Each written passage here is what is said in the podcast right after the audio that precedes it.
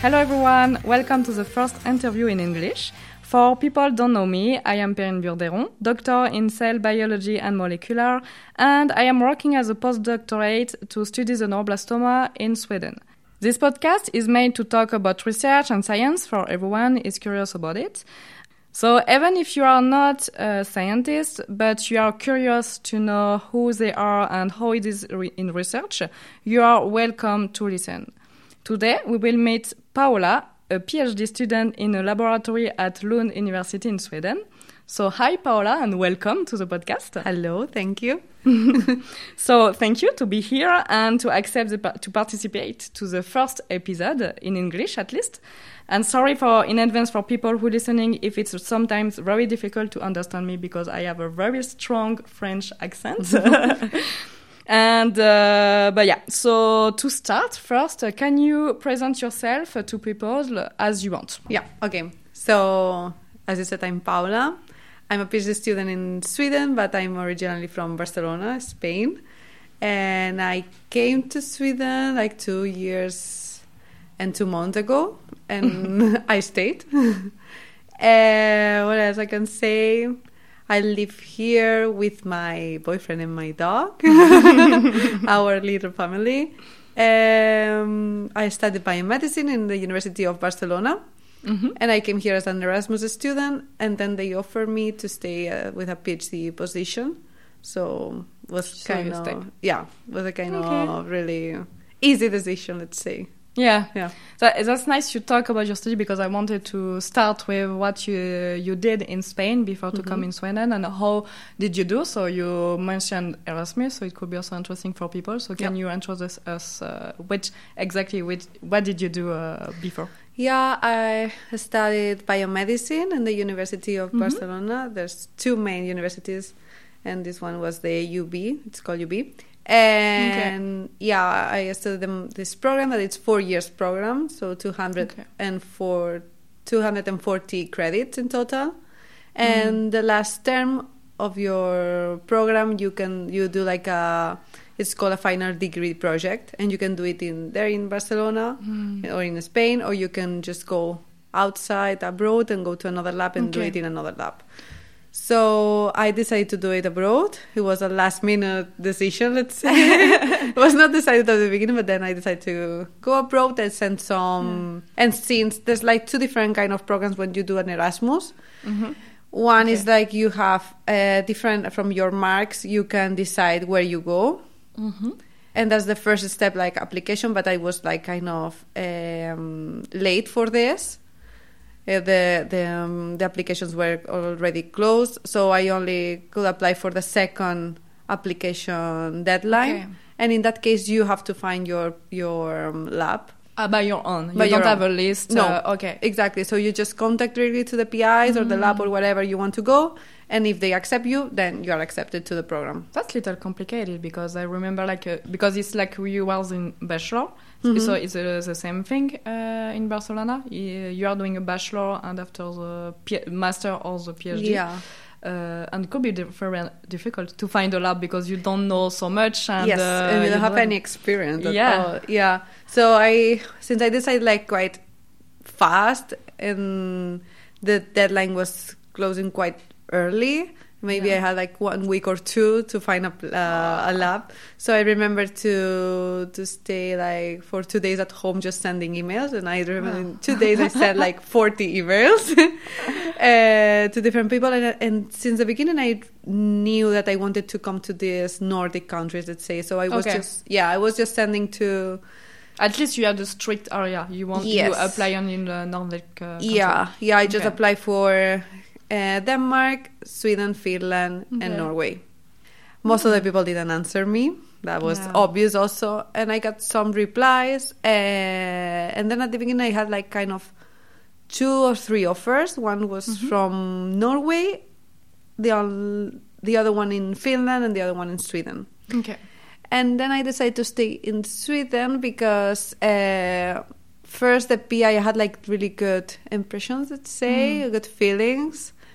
Um, she was or she is a young PI, and I don't know. I I I, I like also the project, and and also because Sweden is like the cheapest country from these Nordic countries compared to Norway or Finland in that Yeah. case. So the the Erasmus grant is only 400 euros per month. It depends. Uh, doesn't matter of the country. you no, there's like a kind of range. Okay. It's not the same if you go, for example, to Greece or if you go Mm. to Norway or Sweden or Germany, I guess. So there's like, you have like 200, 300, and 400 euros. But it's not Monthly. so much because, uh, for example, for the Nordic country, you cannot even in France, for No. example, you cannot even rent one uh, apartment with this. No, so- exactly. The the um, the sum I came here in September, so Mm. the whole summer before coming here, I was just working to earn money and Mm. save money for this. Okay. Because obviously, with 400 euros, you cannot do. Yeah, you can even you can still buy food, but not so much. no, but you have to pay your apartment, for example. Yeah, so- of- course, so- and, uh, and most of students keep also their apartment in their own country. So I don't know if it was the same for you. no, but, I was uh, living with my mom. Yeah, so- true. So, uh, but yeah, so it's it's Yeah. not so much. Yeah. No, exactly. Mm. It was not even enough for the for the rent of the apartment. yeah. So I had to save some money for this. Mm. Yeah. But it was a great experience. So Yeah, yeah, I got the confirmation and then I just came here some months later. Oh, yeah, so it was very a quick decision. Yeah, because I start I re- remember that it was in February when I started sending the emails and I Okay. came here in September. Oh yeah, so but Yeah. it's uh, it let me think something. It was very Yeah. interesting. You say uh, you apply in uh, at least forty uh, place. Yeah. It's also interesting for people, maybe uh, for students who listening and maybe will apply and don't Mm. and uh, don't have any response and uh, are maybe sad for this. Yeah. Uh, so it's always interesting because it was the same for me when I was a bachelor in bachelor. I wanted to do an internship. I applied in a lot of Yeah. laboratory. So you just need to continue and apply until you are, you will have one response. Uh, it can happen, but yeah, you you need to apply a lot. To, yeah, it was really to have one response. It was really frustrating. I remember to be like kind of Yeah. closed in my room, sending a lot of emails, and just for having lunch with my mom and whatever. And she asking me like, "Oh, did you get any answer?" I was like, "No." And then for dinner, say, "I got an answer, only Oh. one." And, And also the deadline was very short, Yeah. so they needed to apply like quite fast. Yeah. Uh, because I remember from me, and uh, I don't know for you, but I was feeling like sad or bad for okay, I'm maybe bad student or bad not a bad student, but I don't know in, how to say in English like. Uh, bad in school, you know, Yeah. like uh, because you don't have any reply, and you say, "Oh, maybe my resume is very bad," or I don't know. yeah, that's also a thing. Like for example, I didn't have like this uh, super perfect marks during my. Mm. my degree my studies so i was also like feeling that maybe no one will yeah, yeah, take me the or same, something. so- But no worry, guys. At the end, you will get an answer. Uh, yeah, exactly. Yeah. So that's exactly the message because it was the same for me. So exactly, Mm. uh, everyone will get an answer. You just need to continue Yes, if uh, people yeah. really want to go Definitely. inside. And also, the thing was just was in 2021. So I had a lot of replies from people that Mhm. couldn't have students related to COVID because there was still some restrictions. ah, yeah, because it. When was uh, what was the years uh, when you applied? It was in 2021 21. 21 February, so it was just Ah, one year after. Ah, yeah, so it was like the restart of the laboratory because for Yeah. one year, at least in France, we were not allowed to take any students, so Yeah. we couldn't. fa- yeah, uh, a lot of laboratory was not taking any students. Yeah, so, it was exactly it was the just the beginning. So At least in Sweden, they were not that restricted for COVID, so I guess was easier. Mm. But for I know that in Denmark, in Copenhagen especially, they were really restricted. Probably in Norway Okay. also. So I remember to get some replies from Denmark that they were not able to get any student. okay, Yeah. yeah. So and uh, why did you choose a Nordic country? Uh, I guess in my mind there was this fantastic idea to stay here. Mhm. at some point. So I love also south of um, Europe, let's say, but the opportunities there are less. And at the end, being in Italy, France, or wherever will be the same to being Yeah. in Spain. So yeah, I've been here sometimes before, like just as a tourist, just visiting, and I Mm, really okay. like it. Oh, so it was not your first time in Sweden. No, Okay. no, Mm. I was in Lund, but not in Ah. Stockholm. I Okay. yeah, I was in Stockholm like twice before, and I really like it. I like the environment. I don't know. Mm. Yeah, yeah, it was something you don't feel comfortable. Yeah. And, uh, okay. But I wanted to talk about Sweden also about Yeah. your experience, but maybe later because I wanted to talk first about what you're doing 1st Mm-hmm. uh, because it's also the main topic. But uh, yeah, I, thi- I think we will go back after in Sweden. uh, How because I think it could be also interesting. We can talk about Sweden as a strange, uh, stranger people, Yeah. uh, foreigner. I think it's bet- better. Yes, it's Uh, better. as a foreigner people. Um, so how we is it in in uh, Sweden? For me, I just arrived, so uh, didn't live all the winter yet. So yeah, it could be Mm. also interesting. I think a lot of people will be very interesting to yeah, to have a, a feedback from someone uh, is in the country since two years. perfect. Um, but first, uh, what are you doing? Uh, so, what did you do during the, your internship um, when you did your Erasmus? And after, Yeah. what is your topic for your PhD? Okay, so when I came as an Erasmus student, I was working in a project of one of the PhD students working mm-hmm. in the lab.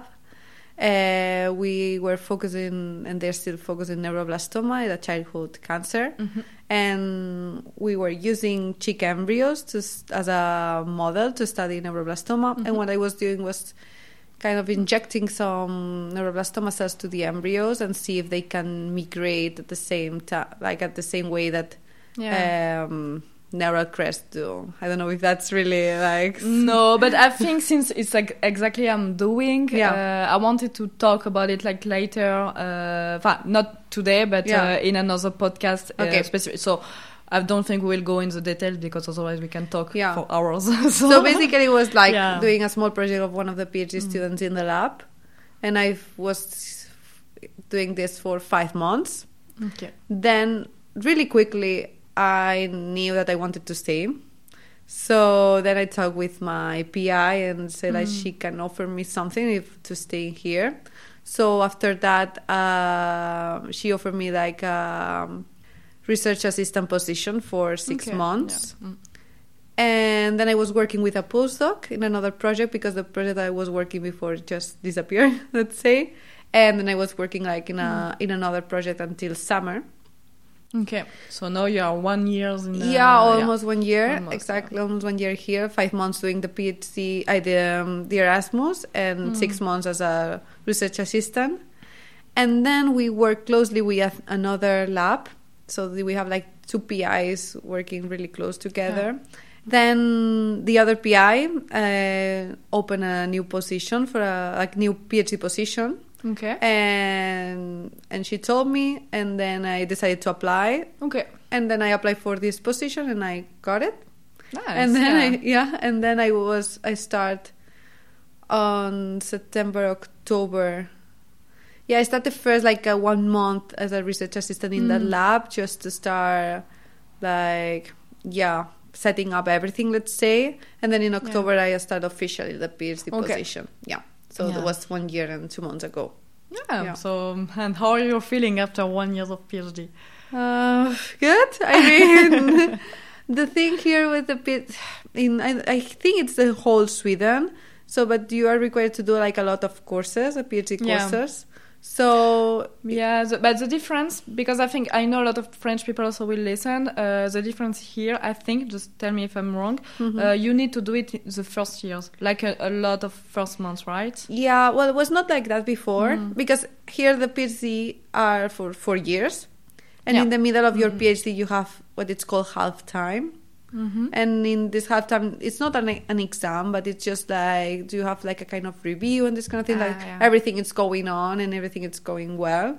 So you are supposed to do all these courses before your half time. Ah, yeah, okay. But because in France, you have all your PhD to do them. So, Uh-huh. of course, it's better to do the first years because Yeah. after you have a lot of things to do, a lot of experiment, uh, the paper and everything. Yeah. But you can do until the last day. So No, here yeah. you have to do it before your half time, and Mm. Before you could just just choose this uh, courses, whatever you want to do it. Okay. yeah. But now, yeah, I think last year was the first year that they do it like this. You have to do it during your first Mm, uh, okay. year. So yeah, it was starting. I started in October, and in December I had courses until May or something I did. Ah, yeah. So it was like just half of the year kind of lost because you couldn't do any research at all. So yeah, I have the feeling that it's going well, but at the same time, like I lost a lot of time doing those things. I mean, it's not that Yeah. time lost. Yeah, but I see what you mean. You're not in the lab, and uh, you have a feeling here. Of course, when you take Yeah. course, you learn a lot, and maybe you will see the int- interest maybe later. But Yeah. during your PhD, you want to move on on your project. And yeah, exactly. It's Yeah. just like you come from uh, studying or to being doing courses in your bachelor's, masters, or whatever. Mm. Yeah. So you want really to start doing things in the Yeah. lab. So be back to these courses and those things. It's Yeah. not what I wanted to do. It was more like I want to do science. I want to be in the lab, you know. And it's where you just start and you are really enthusiastic about this and you want to And work. finally, yeah, Yeah. I see. I see what you mean. And uh, yeah, that's why in France it's very different because you are doing during all your PhD. So Mm. sometimes you are just going in the morning in the course, and after you are uh, the afternoon uh, doing exper- doing experiment uh, experiments. Yeah. So yeah, it's very quite a difference. They don't So- allow to do this in here because the course is like for some weeks the whole day, and Ah, they mm. really require you to not have any experimentation plan. So Yeah. That makes everything more difficult, also. So Yeah, I see what you mean because we have some course like this, but not so much. It's like Mm. more sporadic uh, course. It's not like whole week. But Yeah. even I had some course with all week, and I was still doing experiment during the evening. It's not. I don't recommend this know, because it's a lot. But I know I know what you mean because I, you have the feeling you want to move on in your project. So Mm. I was still doing a cell culture during the evening. yeah, because at the end it's just one year. yeah. Mm. I mean, I, I did like I already passed like my f- first year of PhD, and then I have the feeling that I couldn't do anything, or I don't Mm. have any results. Or, and it's something that expected. Obviously, you don't have it's Yeah.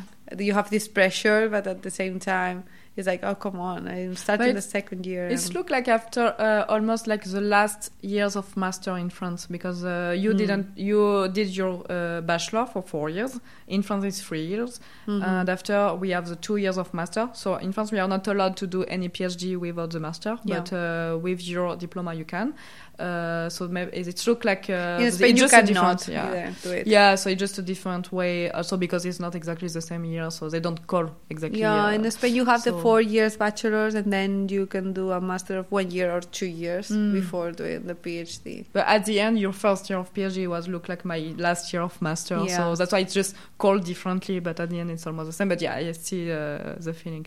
And uh, what is your topic? Because uh, what is your new topic? Yeah, now, yeah, true. That was the. Yeah, now I'm working with uh, stem cells, specifically Mm-hmm. intestinal stem cells, and I have been using two different models, Drosophila melanogaster and also intestinal organoids from mice. Mhm. And I'm basically studying, basically student, studying, sorry, the um, hypoxia response Mm. and the HIF2 alpha that it's a hypoxia inducible factor and that it's related to stemness. So we can we want to see what is the relationship of HIF2 alpha, Mhm. hypoxia, and the stemness of the intestine. Okay. Oh, there is a lot of word. If you can explain like hypoxia Yeah. and stemness, because Okay. I don't think everyone uh, hypoxia could talk about a lo- to a lot of people, but not stemness. Yeah. So. Hypoxia is basically low oxygen. Mm. and but the amount of oxygen that it's related to hypoxia can be different like for example in our Yeah. body hypoxia it's around 3% 5% Mm. oxygen but it's lower than 21% let's say lower than 18% oxygen Yeah. in the air will be hypoxia so it's different Yeah. in the air than inside your body but it's basically a low oxygen concentration like less oxygen that you should have and uh, like less oxygen for your cells will be comfortable and uh, good I don't, it was I don't explain correctly in English Mm, so yeah. I will not explain because sorry, no, no, it's my yeah, it's it's difficult. I mean, Yeah, it's it's really understand. English. It's really easy to understand, like in air conditions, Yeah. let's say, or in the air, because everything that is lower than what we need to Mm. breathe. Let's say it's hypoxic, but in the body it works quite of different because for some cells it could be good and for some cells Yeah, so it could be bad. mm. So, So, it's difficult to. Ex- it's also difficult to explain. Basically, thing Yes. it's logical for us. Yep. Like because yeah, uh, for you you say hypoxia and it's quite a normal word for us. It's uh, we Hmm. know exactly what you're talking about. Some people will say yeah, hypox what? Yeah. well, I think not hypox is quite common, but uh, yeah, and stemness. Uh, Stemness is basically a, the properties that stem cells have. So Mm-hmm. they the capacity to duplicate themselves or Mm. divide themselves and also to differentiate and for, so all the properties of the stem cells can be together and Mm. called stemness. Yeah. And uh, so, just to resume, can you resume like basically what is your project? Like, I mean, because if uh, it's Mhm. also um, something very important in the um, t- Tumor shit. biology field. yeah to the biologic field, uh, Yeah. especially in hypoxia field. Yes. Uh, but what are you looking for uh, in the basic work, like with this? yeah. factor? HIF, Yeah. HIF2 alpha has been studied a lot in the tumor biology field, like in Mhm. cancer, and it's known that kind of induce stemness, so makes the stem cells better, let's say, or, Okay. or- yeah. So basically, to resume, um, because we, as I said, I, we use like two different models Mm. the Drosophila and the intestinal organoids. The Drosophila it's a it's a fly, so it's basically an invertebrate model, mm. and they don't have HIF2 alpha. But the intestinal organoids are from mouse, so they are vertebrates and they have HIF2 alpha. So we kind of use these two models to study the differences in their stem cells mm. and in the mm. tissue renewal because they are different in HIF expression. One half Yeah. HIF and the other half not HIF. So we are basically studying this yeah. So differences what's going on with or without uh, Yeah. for the stem cells? Yeah. Um, and what are you doing? So you talk about two models. Uh, what is your daily lab? Uh, what are you doing as an experiment? Uh, that's Like, but quickly because of course Yeah, we're not going into I details. mean- But uh, yeah, The day could be really different. Yeah. so it depends if I have a lot of experiments planned or not, if I have a lot of meetings or not, or if I have a course or not. But for example, what I have to, what I can say is like every Monday, Wednesday, and Friday, I need to change the food of the flies because if Mhm. not, they will Yeah. die because they don't have food. And I need to kind of change the food of the organ so it's basically change the media. yeah. So that's three days a week. And then depending how are they, for example, for the organoids, depending how are they growing, then I just plan some experiments or grow them in hypoxia chamber and see what happened. Hypoxia chamber is basically a, a big place where you can put your cells at Mm. low oxygen concentrations. It's hermetic. So if I plan any experiments in the hypoxia chamber, so then I move them there or I do some stainings. That is basically the, just a stain for some proteins or something Mm. and look at the mic in the microscope. And for the flies, also if I need to dissect them, take the intestine and take a look at the intestine or maybe extract some RNA for sequencing or something. okay. Yeah.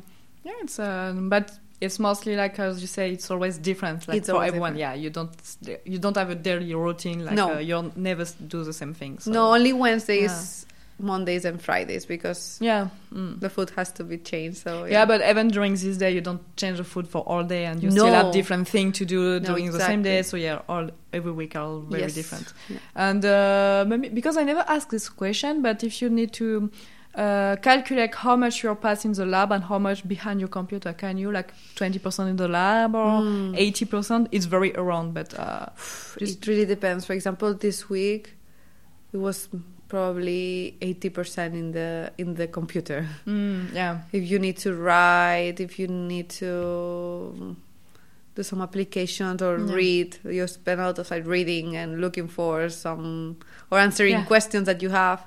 But there's some read article. And, uh, Yeah, exactly. Mm, mm, mm. Uh, there's some other weeks that I've I've been in the computer for like just ten percent of the day. Yeah. I don't have Mm. even time to stop in the office, for example, or something. So it depends a lot because you also have some experiments that are really quick to do, and also Mm. that there's others that spend you Yeah. spend like two days doing that, and you cannot even see it. But Yeah. since you can plan it as you want, that's the thing that I really like from the PhD. That then you plan. I I like to be in the lab, but I also like to be in front of the computer. So I try to schedule my week to not have five days working in the. That's in nice. the, yeah, you can that yeah. you can also plan as you want. So it's also a good thing in uh, research. Yeah. Like we can also plan as we want. Uh, of course, we need to do the thing, but uh, you can organize as you want. So okay, Yeah. today I want to. Or if you are like sometime in a bad way and very tired and uh, okay, not able to do Hmm. experiment. Okay, I will do computer and uh, you can Yeah. also organize yourself. Yeah. And you also have other things. It's not only lab or computer. You have some meetings. You have Yeah, some. You have other things that maybe I don't know. For example, every uh, I'm I'm in a research school or in a, doing a course every Tuesday afternoon. So sometimes I cannot plan some experiments for Tuesday that it will take the whole day because Mm. I won't be available in the afternoon. So at the end, or if you have some meetings in the morning, so maybe you cannot do this experiment because it takes the whole morning. So Yeah. it's good to schedule yourself uh, your whole week. That's a good uh, thing. It's a thing I like in uh, Yeah. in science. So. Yeah, me too. And why did you choose the? Do there was a reason like you wanted, really wanted to do a PhD during your uh, university school, Mhm. or not? It's just because you saw the offer or Yeah. the open position. Yeah, it was never, never, ever in my mind to do a PhD. Never. No, like it was not. Yeah, it was. Even during your internship here. Yeah, it was. Okay. Yeah, that was Oh, the yeah. first time. Yeah. Okay. I mean, when I was studying the biomedicine program in Barcelona, I it was a really bad time also Mm. personally. So I had anxiety and all these things, and I was not yeah. And then COVID started, so it was everything Yeah. bad. And then I have like a really bad moment thinking like that was not for me. Like I didn't. I, I had a lot of. Uh, mm, let's say practices in the lab and those things. So Mm. we had the lectures, like uh, theoretical, but we also practice Yeah. a lot in the lab.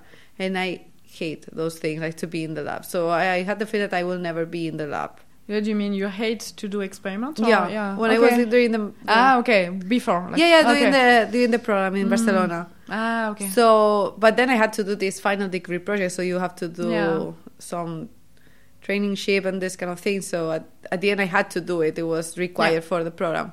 So I didn't have any choice. So then I came here, and after you like one week, let's Oh, one say, week. Ah, yeah, it was super quick. I, I really like it. But your mind changed completely. yeah was not think I was not thinking about a PhD at Okay. all, but just like give the opportunity or the chance Mm. to to continue in science and continue in the lab.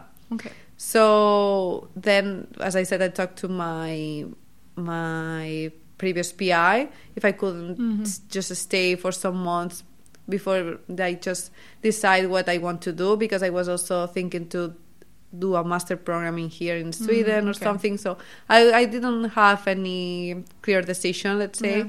So yeah, and then she opened this position like for um for for being a project assist no um, research assistant, yeah. Mhm. Yeah.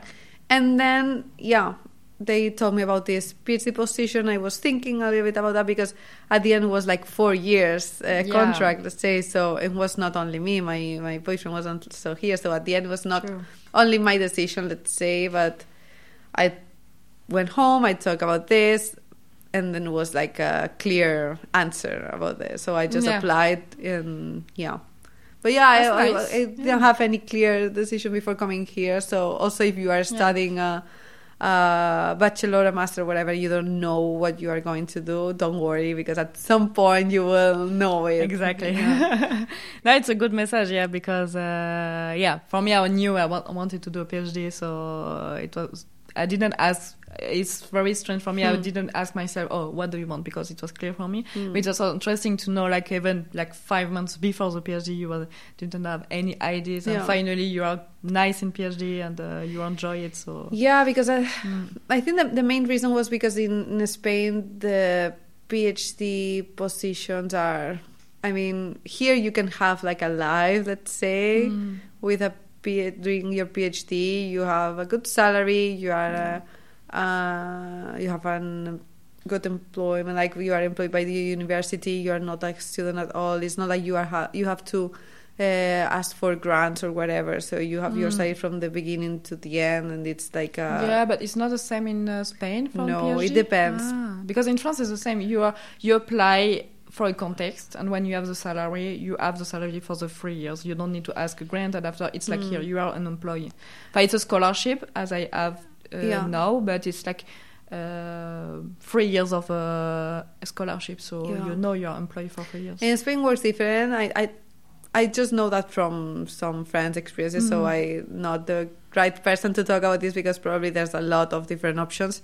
But uh, you can have like a grant for your marks from your bachelor, masters, or Mhm. whatever. You can be kind of employed by the your PI because he got a grant or she got a grant or whatever. So there's different options, but at the end, the salary it's I won't say that it's a good salary to live. For Mm, example, in okay. Barcelona, I mean, most of the friends that I or the people I know doing this, they are struggling Mm. for that because uh, the salary is not enough to pay your rent and have a proper life. Oh, Let's yeah. say. So but I think it's the same in France if you are Mm. living in Paris. yeah. uh, because it's the same. Your the salary are the same in all country. Hmm. But of course, if you're living in Lansdowne in a small city, as me, I did mine in a small city. It was quite easy to live properly. But yeah, in Paris, it was like you cannot have a proper life. Yeah, in Mm. I think in Barcelona is exactly the same. So since I didn't like Mm. the the experiments or the things that I experiment, yeah. what I was doing in in in during the bachelor and and the salary was not good. I had not a good reason to Yeah. to do it in there. So and it was not in my mind to do it outside. I don't know. I Yeah, it- you didn't even thought about it. Like it was No. not in the table. Like No, no. Mm. So it was just when I Mhm. came here and okay, the opportunity yeah, was just right in front of my face. Okay.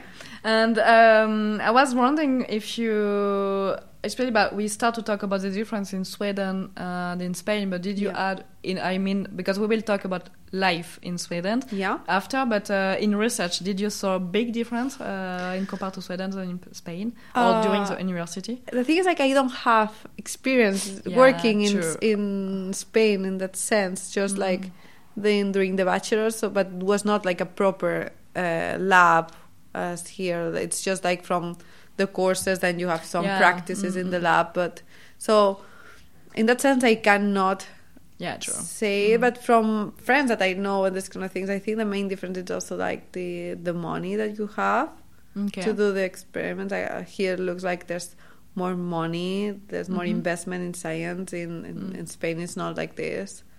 Uh, so people struggle a lot. Like I had the, mm, for me, it was really good when I started doing the PhD. Mhm. And no one worked with intestinal organs in the lab before, so I had to establish this. Mm. And my PI gave me all the freedom to buy everything I needed. Yeah, that's nice. And yeah. at the end, it's a lot of things because it's uh, when Yeah. you're starting something new, you need a lot of stuff. Yeah. But I think it's also an investment. She knew she will pay maybe a lot at Yeah. the beginning because, it, but it's also after to have a proper model. So Yeah, exactly. uh, so, and, yeah. and if I need to order an antibody or something Mm. like that, no one like kind of take a look to like I have this freedom to do yeah, what I need to do. Let's say, and I have Mm. some friends or yeah, I know other people in Spain that they cannot do like that. They really need to Mm. ask for this and the PI or the lab manager whatever needs to accept this so Uh, but yeah it was, I, I think, it was different, yeah, from me. But uh, it was not. I had the freedom, but I needed to ask because here we order by ourselves. But uh, I Mhm. think yeah, in France, most of laboratory have people order yeah uh, take track for this. So you need to say, oh, I would like. Can I for my grant? Uh, I have the money for this, but I had a lot of freedom. Uh-huh. But I had Yeah. the freedom anyway for this. But uh, I always need to know. So th- that's the thing. It's also strange for me here because uh, it's uh, the system is very different. Yeah, I guess it depends on the exactly- lab. Yeah. also uh, there, there should be a lot of labs with a lot of money in Spain Yeah, that they don't care about Mm. this so No, but yeah, I see Hmm. what you mean. But uh, yeah, so that's nice. You feel also comfortable. Like Mm. uh, people trust you enough to be able to, to Yeah. order by yourself. So, uh, but and to continue about money, you was talking also about the life in uh, in Sweden. yeah Also, do you have a difference to bring? Because uh, now I would like to talk about the life in Sweden because I think a lot of people would be interesting. So, Yeah.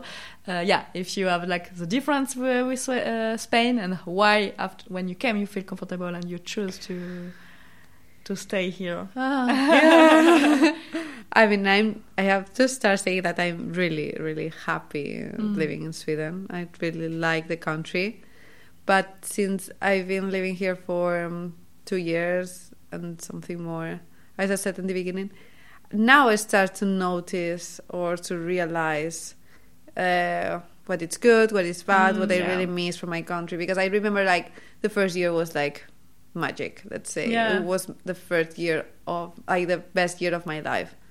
I, I enjoyed everything. I like everything. I was not missing anything from Ah, yeah. Spain. Nothing. Yeah, I it was the first time you was living in another country. Yeah. Mm. Yeah, yeah. It was even the first time I moved. Like I was not living with my mom. Mm, and maybe also that's the thing. It was like new and a lot of things because I think it's this thing what happen uh, when you're moving uh, from the university and Mm. another city, and everything is new and you're living your new Yes. life and uh, every weekend was exciting, new yeah. thing every i remember to just I, I remember my, my boyfriend telling me that i was crazy because i was telling him like i need to go to sleep now because i really want to wake up tomorrow and go to that i, I was just But that's waiting nice. for Yeah, this ex- Yes. expectation. Like, uh, Yeah, I was, was happy to work, so it's a good thing. it was super nice was super nice the weekends also but i remember to like being a little bit i was happy but being a little bit sad on friday like oh, i have to wait until monday to, to go to work. But Ah, then i yeah, had yeah yeah yeah. It was super nice. And then we were doing a lot of plans. We were mm, mm, meeting a lot of new people. It was super Mm. nice the first year. Like the first winter was perfect. How did you do by just for the like just for the question and after we'll go back uh, and Hmm. so on. But how did you do when you arrived in Erasmus but in a lab to meet new people? Of course, you will meet the people in the lab, but uh, that was yeah because I It's- think a lot of people will be like, how can I meet people in another country? Because I think a lot Hmm. of students will be scared to Hmm. go in another place alone. Uh, and when they think they will be alone, but I think I will say something like you are never alone. When you are alone in another country, you are never alone. It's uh, yeah i have to say that maybe my in my case let's say it was a bit different because i came directly with my boyfriend so i was Mm, not okay. alone from Yeah. the beginning so that helped in one sense but that was an inconvenient in another Mm. time because for example i don't know i uh, we were living together in apartments so then you are not in this students corridor where you meet a lot of people Mm. so, so in that sense, I, I know that other Erasmus students that we had in the lab, they created like a big community. They knew a lot of people Yeah. from these corridors and from, I don't know, but I didn't have those things. It's like when you live in this kinds of student residence, let's say. I don't Yeah. know the name in English, but Uh, colleges or I don't know. Yeah, but the, let's call student residence. yeah, in those places that people, that, um, yeah, students that were living in there during the bachelor's, masters, where they meet a lot of people, they Mm. have like big groups of friends, and, and it was not my case. So I had the, um, yeah, I was, I th- really had a good time because when I, I started, the, f- my first day was also the first day of one of the postdocs that was in the lab before. Mhm. She was from Spain also, so we were like, we become like close friends really closely. And there's also different groups on Facebook about Okay. Spanish people living in Lund. So I remember that she uh, posted a message on this Facebook page, and then some people replied, and then we start Mm, meeting yeah. some other people and creating our group of friends. Yeah. But I have to say that Lund is a good place for meeting people, but it's also a bad place to maintain those relationships with, because here the people just Yeah. Come and go all the time. Yeah, there was a lot of moving, so Yeah. there was not a people like stayed No, for living. exactly. So the first year was super Yeah. good, but at at some point everyone leaves, yeah, and then you stay here. Then you meet a lot new people, but at the end it's like a a, a loop all the time. Like you are Yeah. meeting people, then you have to say bye. You are sad. You meet no new Yeah. people, and they are leaving. That's also because it's a big university with a lot of lab, and Yes. also because in the, in the lab, uh, since we have a, a lot of short-term contracts, uh, you have a lot. When you're a student, you stay only six months, and after Yeah. your PhD, you stay only three or four years. And also for the postdoc, uh, you can stay only for one, two, three years, and after Mm. you're moving. So, yeah. Yeah. So, So that's Mm. that, that was a big thing, and I didn't notice the differences between the first year and the Mm. second year in that sense. Then you start missing some things of your Yeah. of your home, like your friends. Basically, I miss a lot my friends, the life out because here, at the end, the weather is not that good sometimes compared to Spain. Yeah, And I can then- imagine. Yeah. So then you spend some months just locked in your apartment or in others' apartment. I don't know if you're meeting friends just inside the house or whatever because Mm. you and then you don't have that many options to do in, in the weekends, in the evenings or whatever as you can do Yeah. in Spain. So That's true. But I think because there was a lot of students and they have a lot of private student yes, party. yes. So that's true. Even if it's a city living with a lot of young people, you don't have so much in compared Yeah. to. But it's still nice. The city is good. yeah, that's also a yeah. thing. Here, it's they exist like what they call um, uh, students' nations. Mm. So there's like different things that you can do only if you are a student. But since my boyfriend, I could do it now also because I'm a student and when I was uh, Erasmus student, and I know that there you meet a lot of people. But since the other people from my group, like this postdoc or another friend Yeah. that we meet, or my boyfriend, are not the students, Yeah. they couldn't come. So at the end, I don't know. You start creating your group, so you are Yeah, not of course. All your closest friends couldn't go there, so Yeah. of course you will stay with your closest friends. Uh, Yeah, but it's exactly. nice also you so uh, build a small group uh, yeah, close that- to you. So it was yeah. my family here. let's Yeah. yeah, it was really really nice.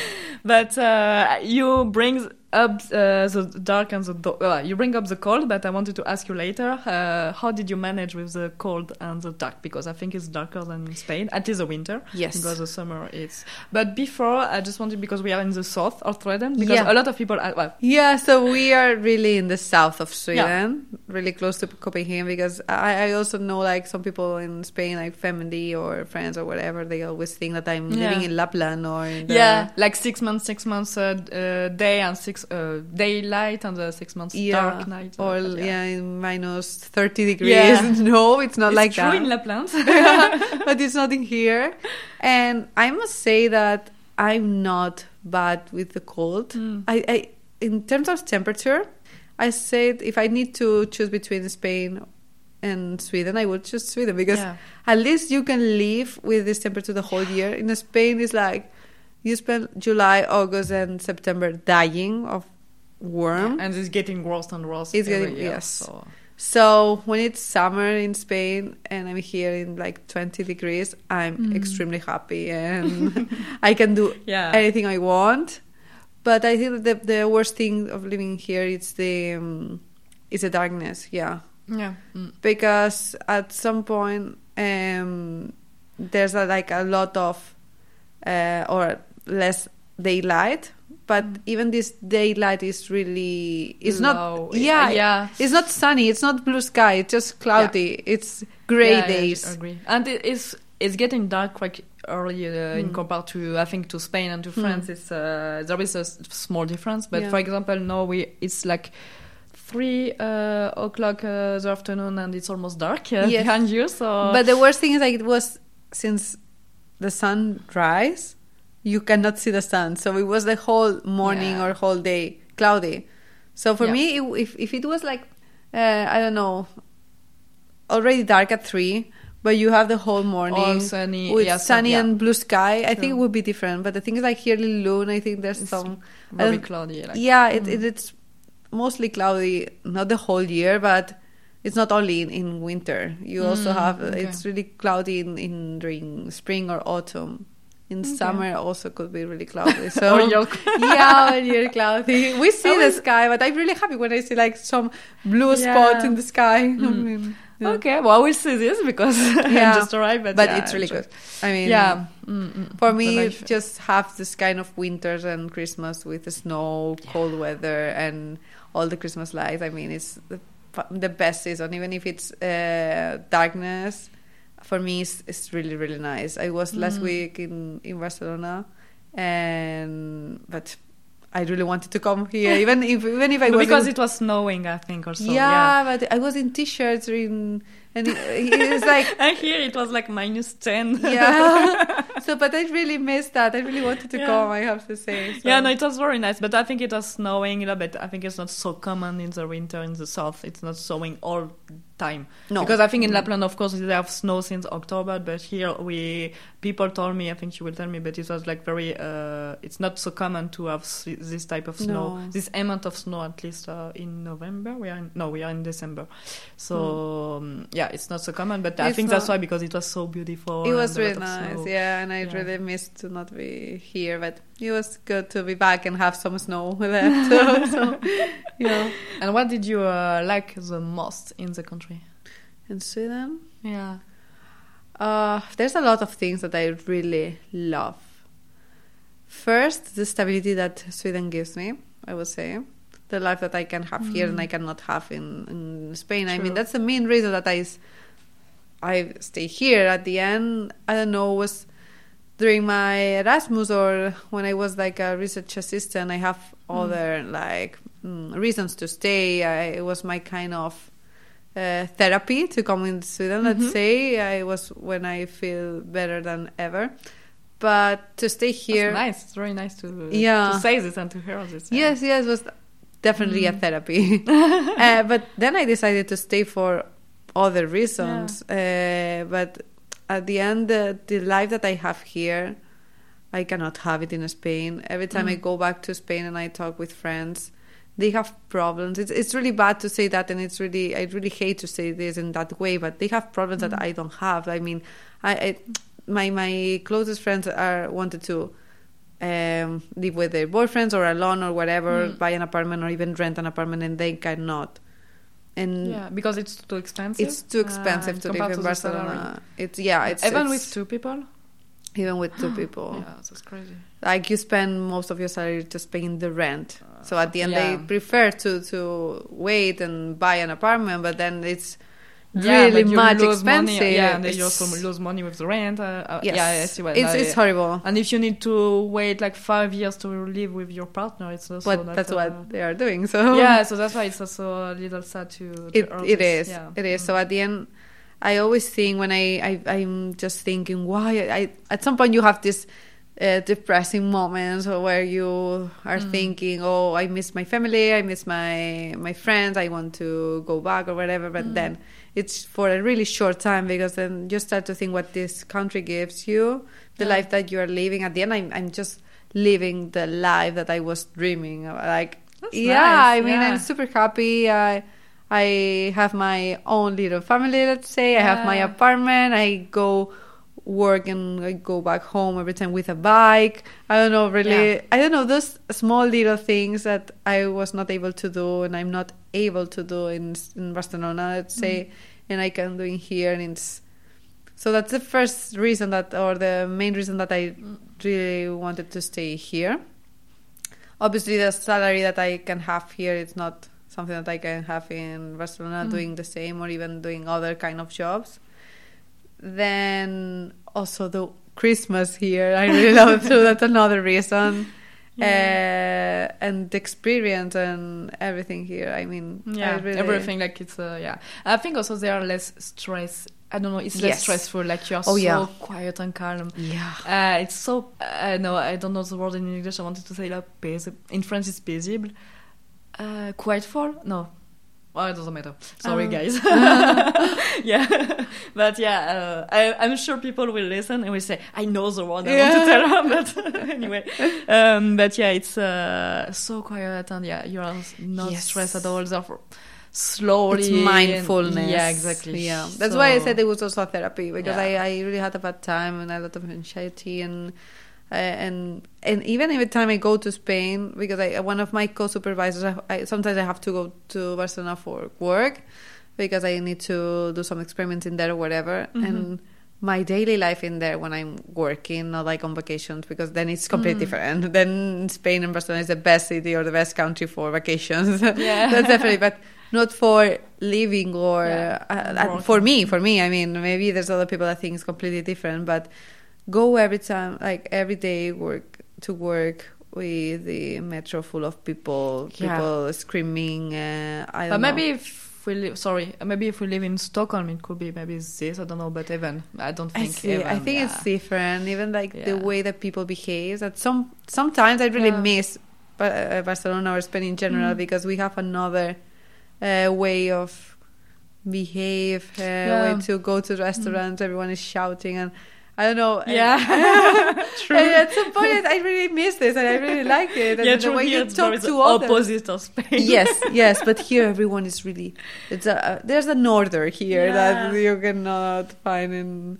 But we should maybe do a podcast with um, uh, other uh, Swedish uh, people and to talk about uh, about it. I think people maybe could be interested. But let Yeah. me know. Just write, text me in Instagram if people are very interesting to talk about Sweden because of course we can continue to talk about it. But it, it will be like uh, two hours or three hours of uh, podcast. So Yeah, yeah, definitely. I don't think, but yeah, I think we should maybe talk about it, like uh, how is the life in compared to foreigner and uh, Swedish Yes. people, because we are doing this sometime in the lab, and it could be interesting maybe to register. So yeah, if people are interesting, just tell us and uh, we can register. Yeah, at the end Yeah. they behave completely different. You, I, Yeah. I'm a kind of another person when I live here than when I go to Spain because Yeah, even if you want to continue behaving correctly, let's say in the Swedish way, yeah, the society like just move you to another position in Spain or in in and here it's completely the opposite. Sometimes I, I, I you have to be careful because the way that you talk to others or the way Yeah, that exactly. you behave in Mm. Spain will be really correct in here. So then you you need to And the opposite, if Yes. Swedish people will go in France and in Swe- uh, in Spain, uh, they will behave how, how they behave, and for Yeah. France or Spain, it will be strange and it will be not correct. Oh, yeah, it's very difficult Yes. to explain. So I think it's, It's also nice to have the two sides, like uh, Mm. our side and the Swedish side. and there's not a good and bad. Yeah, no, exactly. We Good- don't I talk mean, about like uh, when we talk about behavior. It's, Don't say like a bad behavior or good No. behavior. It's very different behavior. So Yes, it's also yeah, but it's very difficult to to to talk about it when you It didn't is. say it. And uh, but I still didn't went back in France uh, since I'm here, so I don't know how I will behave in France now after this month since uh, in Sweden. But I'm very curious. But yeah, I think we should uh, because otherwise we will talk about it like for hours. So Yes, we should maybe yeah. I will think out because it will be very interesting to. Yeah. But it's not about science, so but I think we, we can anyway do uh, an episode. Yeah. So since I'm I'm deciding what I'm published, so Good. and uh, because I want to also to continue uh, on the episode because I was thinking about it, and I think a lot of people also will maybe think about it. Did you? I have two questions Mm-hmm. um, because for me, I, di- I still didn't. I did not have time, but I know you did. So did you travel around the country? And most of uh, most important, did you see aurora like northern lights? Because here it's quite common. It's like yeah, it's just something in the sky, uh, but not in the south. Hmm. But for us, it's like a lot of people ask me like, oh, do you see aurora? Do you see northern lights? In the south we can't, but I know you you went. Uh, Yeah. Or if you, I don't know if you saw them. Like so, yeah. Mm, yes, I saw them. yeah, I was lucky because I, I was also surprised about that. Like most Yeah. of, I mean, when I came here, the first thing I also, I, as I said, I was working during summer, and I also saved some money for Mm. because in the this I arrived from September, so that December, January, I went to Lapland. And I saved some money Okay. to just for that trip because it was something that was in my mind since I was like a small me child. too. Like I really need to go there, you know, and too, I I really will, want to see the northern lights or whatever. So yeah, so it was the first thing that I wanted to go to do when I was in here. So I I, I knew there was a good chance to while I was here go and see that because I, at the Mm. beginning it was it was not planned to stay. So uh, I thought yeah, it you did be quickly, like uh, to be sure you can, because of course it's quite far. Because we need to say like Sweden is very a big country, Yeah. so it's not like okay, let's take the car and uh, in two hours of road trip. Uh, no, it's quite No. very far. You need to take the plane or the train, but the train is like.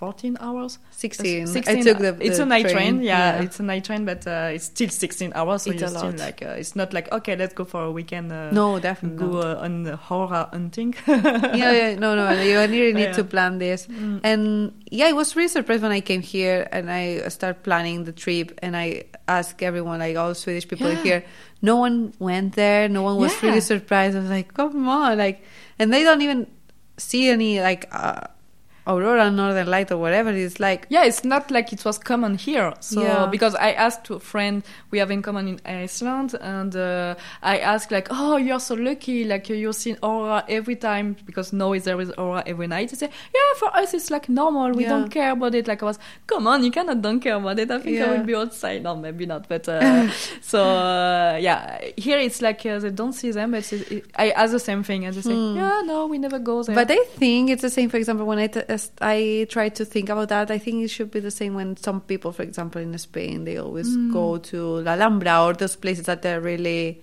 or Paris to the Yeah. Eiffel Tower or whatever, and then the, some people could be really surprised if there's. I'm sure there's people. I'm sure there's people in Fran- in France that they live. They don't live in Paris that they have never seen yeah, the no, Eiffel so Tower. common. So maybe you'd say that to because uh, it's expensive and uh, there is yeah. too much tourists. So Yeah, I think people don't want to. exactly. Yeah, why? Exactly. So Yeah, maybe of if you tell, if someone asks you from another country, Mm. like, have you seen the Eiffel Tower, and then you said no, and you are French, they Yeah, will become crazy. So I, I think they should. It's something Yeah, like true. that, probably. Or yeah. you always, or at least, for example, myself, uh, I never like. I just I started like uh, traveling around like Spain during COVID or after Mm. COVID, when it was more difficult to go abroad, but before that i was i wanted to go outside spain so probably for them it's the same like why they need to go to the north of sweden if they can go Mm. to mallorca let's say or yeah, true. No, I see what you mean. But yeah, I was Mm. very curious, and because I wanted to ask you, what what was your feeling when you went Oh. there? Because it was cold, I think. And what it was, was your not that cold okay? So uh, it- first yeah. question, yeah, and uh, what was your feeling when you saw yeah them? i mean i have to say that was one of my favorite uh, trips that Mm. i it was amazing because i also it was after four months living here in sweden i went with my my friends came to do this trip also so it was the first time i saw them after uh, my stay here so that was also really nice and was incredible. I mean, I was also kind of afraid because uh, most of the people that I knew that went there, uh, they couldn't see the northern lights because it looks like it's easy in this place, but it's not when you Yeah. only have one week. I mean, if you stay in there for six months, obviously you will see them Yeah, at some point. But if you Yeah, are because just it's it's cloudy, even you, you Exactly. cannot see anything. So I you mean- need to go hunting. So. Yes, I mean it's not that easy. It's not like you are just having dinner and then you see the northern. No, you need to to you need to go to a specific uh, some places that there's no like um light any kind of light from any city town or whatever has to be really dark it has to not to be cloudy and then the way that they are formed they need some specific they- i know i remember they explained me that but i don't know how to explain it or i don't remember at all how it was but there's some conditions that needs to Yeah. happen to to see them so it's not that easy so i was also kind of afraid to not see them Mm.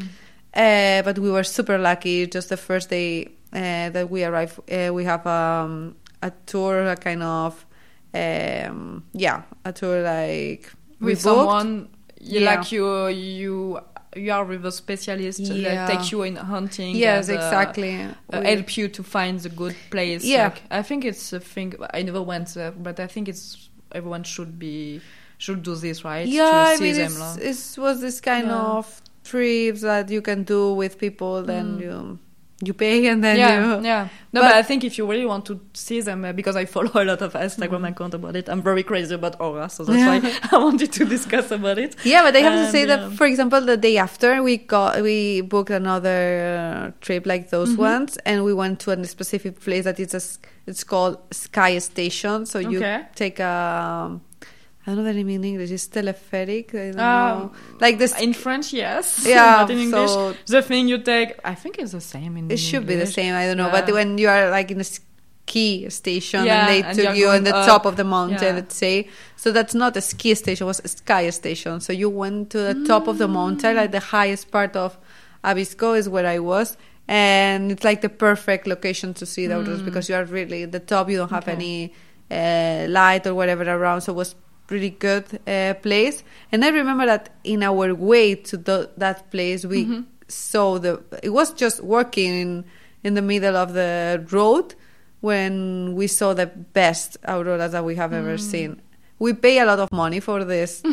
It was like a 120 euros just for this night for Ah, the sky station was kind of a lot. And then it started to be cloudy and we couldn't see anything in there. We were waiting outside and because we had like a, a cabin, like a big cabin, and you could have hot chocolate, coffee, or whatever, and go outside to see the aurora, try to see them, and we couldn't there. But in our way to there, we Okay. we saw the most like And beautiful ones. You will say it was anyway worth it, even if you didn't saw them in the top. It was like worth it to. It was worth it because, in the sense, like in our way going there, Yeah, we saw them. them. Mm-hmm. But if you, in that sense, if you if you don't take that into account, just the way to go in there and don't see them was not worth. Mm. Okay, but I think you can count them if you saw them. Like it was Yes. still beautiful. Yeah, it was super beautiful. Yeah. It was I mean, I think I, I, I probably I want. I don't know if I will go again because it was also nice because it was like in this teleferic or whatever it's called. It was twenty minutes in there. Mm. sit. You couldn't see anything. It was super scary because you cannot. It's completely.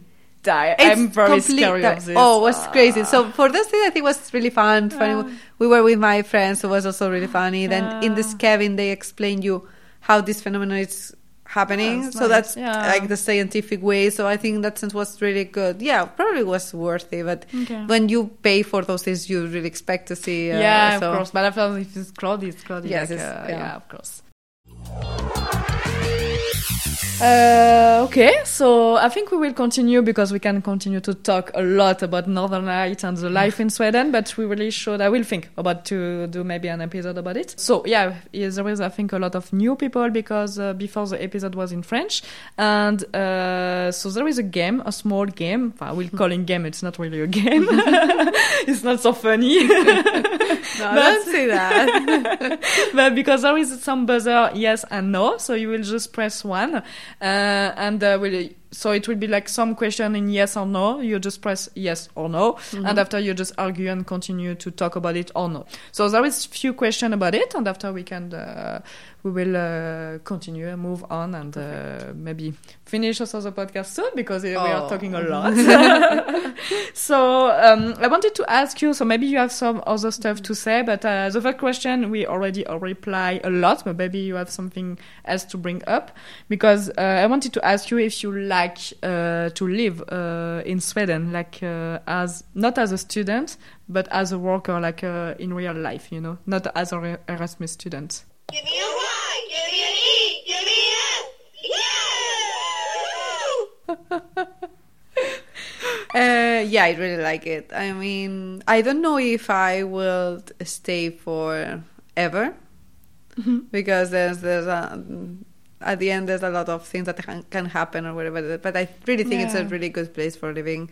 People is really nice. Everything they talk like the the language is not a problem because they all talk English. So Yeah. you don't need to know Swedish to live here, for example. I guess it could be really useful uh, for some stuff, but everyone it's really helpful. It's it's a really nice place to live. Also, if you want to have your own family or whatever, I think it's a really good place. So yeah, Okay. yes, Yeah, that's nice. Uh, I, well, I will skip the skip the second question because Yep. the second question was you uh, would you like to go back in Spain after your PhD defense, but you just reply, I think. Yeah. but maybe yeah, I can ask you this question. Yeah, it's a good question. No, my family is asking me the same. but I don't know. I mean, I think it depends if I got. I, I won't go directly without Hmm. anything, let's say. But if I got a good position in there or something, probably. yes. I mean, if you asked me this one year ago, I would say no. I will never go back to Spain. Yeah, but okay. now, uh, at some point, yeah, it not depends only on me. yeah, you also Uh, have your partner. here, Yeah, so, so. at the end, Mm. probably it could happen, but it's not in my future plans, let's say. Mm. But at some point, I guess we will be back to Spain. Yeah. Okay. And uh, if you have the opportunity, would you like to live in another country? Like not Yes, my my boyfriend will kill me for that because he's just Yeah. tired of moving and this kind of thing. But yes, I really want to okay. to. Do you have some country in mind? I'm curious. Like, probably Switzerland? yeah. it's a nice country. It yeah, is, yeah, it it's is. very beautiful, So- but it's also very expensive. Like, uh, yeah. They have very they start to have very strict rules for foreigner because Yeah. there is a lot of French people working there. German so, people. also. Yeah, and uh, they start to Hmm. be uh, to have a very strict rules. So, but yeah. Yes, I don't know. I, I know which countries I probably won't go to live or something, but yeah, I I I, I want. I mean, I, I could live in Denmark also, in Mm. Switzerland, and yeah, um, this kind of countries that say, yeah. Okay. And uh, do you suggest to the students who are listening to do a PhD? Oh, uh, I think that's really personal. Yeah. yeah, it's really really personal. I mean, I I should have a buzzer like I don't know. yeah, I, yeah, exactly. I don't know. I mean, it depends. It really depends. Uh, I think you need to be sure Mhm. before doing it because it's it's not like a bachelor or a master or something. And a lot of pressure. It's a lot of uh, here, for example. I didn't mention this, and I think it's good to say. In in it's not the same in all the countries, but here in Sweden, you need to publish to get your PhD. Yeah, but I think most of the country, right? Not in Spain. No, in, uh, it depends of the faculty. It depends of the Mm, I think you can- program. yeah. Mm. uh, in Spain, but here you really need to publish. You need to publish a first author paper. You need to publish another that a co-author paper, and you have need to have a manuscript. So at the end, it's a lot of requirements, and that gives you a lot of pressure. Mm. And if you know you think you can handle this and you will enjoy the process and enjoy all the journey, then go ahead. I think it's really I, I really like it. I don't regret to do it, but but you need to be prepared for those things, Yeah. and so I think it's really personal. So and if you like science and if you like to stay in the lab, why not? But yeah.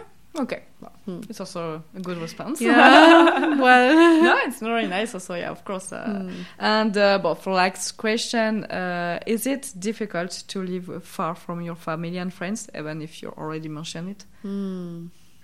Well, yes. yeah. N-O. For me, I'm a kind of unbiased in that sense because I came with my partner. So at the end, um, I think if I if I if I was alone here or something, I will I will say yes. That is really really hard. But since I'm not, I'm I have I kind of create my own family. Let's say here and this kind of things. Obviously, I miss my family. Obviously, I miss my friends mostly because uh, they visit me, and my my mom is here all the time also. So I don't have time to miss my mom, for example, because she she visits me a lot, and I go quite. I I say not not often, but I I, also go to Spain to Barcelona sometimes and and stay for a week or something. So yeah, but obviously I miss them, but I have hard moments Mm-hmm. missing them, but it's not that I have a hard life with, Yeah. because I miss them all the time or I need them. Yeah. But I think it depends on a lot of the how you are or how is your relationship. I have, I've been like really independent since I'm a child, so Yeah. I don't have this necessity let's say. But for example, I know that for my boyfriend, it's it's more difficult. it's more for difficult him. for Mm. him than for me in that Mm. sense that he really miss them and he wants to go there more often. For me, it's Okay, I'm okay yeah. here. Why we need to go there? You know? Yeah, no, No. of course you miss them. It's not because you are happy here, and Hmm. uh, it's like oh no, I, you need to see your family. But yeah, Yeah. you have you good you had a good balance. I uh, miss more the food. okay, I think we will not talk about it because a lot of Swedish people maybe will listen. oh, no, yeah. They the should food understand The this. food is not so bad here, but yeah, exactly. but the mean. food in Spain is really good. yeah. And uh, I think um, to conclude, uh, Mm-hmm. well, I still have some questions, but it's more about your conclusion. Yeah. Uh, if you go back in the past, and uh, what you will say to the little girl, uh, I don't know, maybe in high school and the university, do you have any advice to her? I would say to the little Paula that she will manage. Like, Wow. yeah, yeah, yeah, definitely. That's good. And uh, well, I don't know if it's a good question because I know when we are PhD it's very difficult to know. But what is your goal for the future? Do, do you have uh, and what do you need to do to reach them? Hmm. Also to know for students will listen and Yeah, uh, I don't like the academic system. okay. So I, for now, but yeah, I cannot say something like really stable. Let's say because at the end for my PhD was I just decided or Yeah. in mm. a, uh, but I think maybe you don't feel so comfortable to stay in academia. No, yeah. no, that's you will now. go in private. now, company. if I need to decide right now, okay. I want to stay in academia.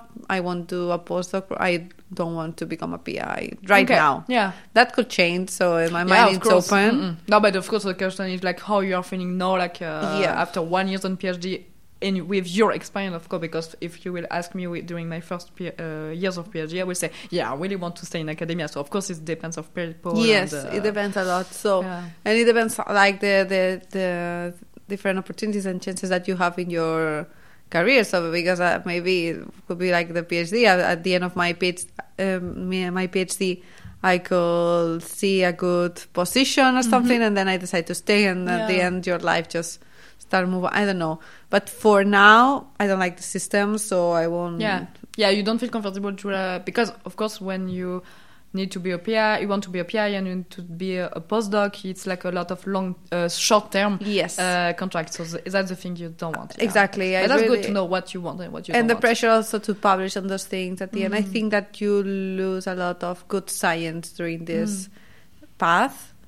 Like the thing like you need to get a grant, you need to you have Yeah. this less stability. I really want to have Yeah. a good Mm, mm, stability, that's for sure. Mm. So and then academia. But I think you uh, you can have a stability because it's ex- actually what I Yeah. have, and uh, I think I don't feel uh, like I have a bad stability, but I think it's not the stability you want. Yeah, It's not exactly. because I think maybe for people will listen because I since Hmm. I am in postdoc and I have a short, short term and I need to publish, I need to ask grants, so I have Yeah. exactly what you don't want. Yeah.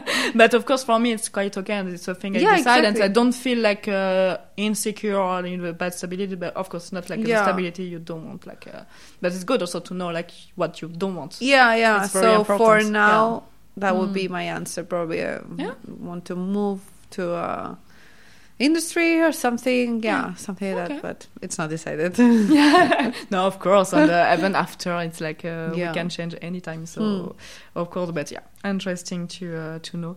And uh, for you, it's more difficult question. It's more philosophic. philosophical, philosophic. Philosophical. Yeah. Okay. So, what does that mean for you uh, to be a scientist? Oh. Or at least to be a good scientist. yeah. Because of course everyone can be a scientist, but Yeah. if we'll say, "Oh, you need to," I want to be a good scientist. What do you have in mind? Like, Mm.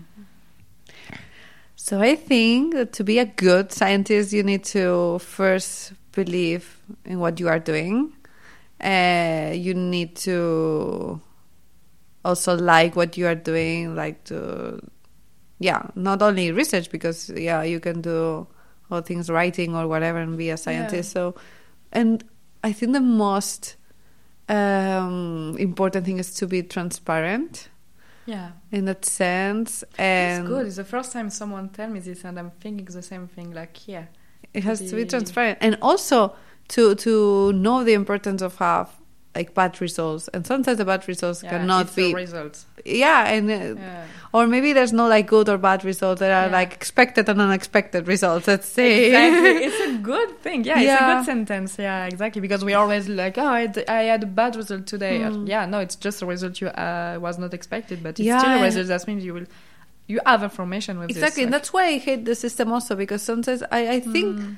That the thing that they are unpublished or things that you cannot publish because they are considered bad.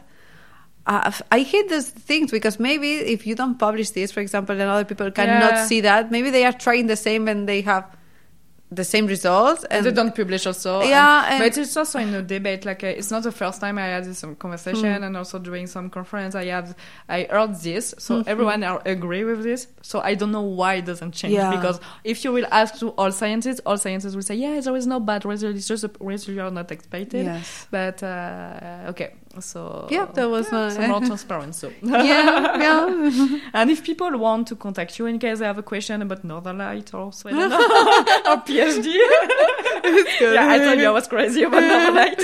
well, who, who uh, where they can find you?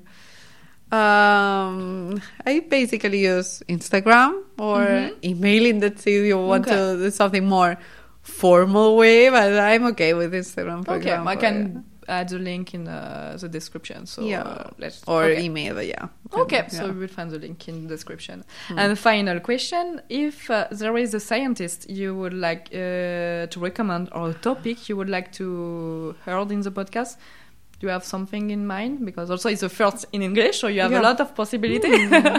because for people listening, the time you are thinking, yeah. uh, it's also the first episode in English, so I think for a lot of people, uh, it will be the first time they will listen to this podcast. But it's the second season, and uh, I already had a lot of episodes in French. So I would probably be interested in, I don't know, it's more like physics or something like that. Okay. maybe? Yeah. that's true because I.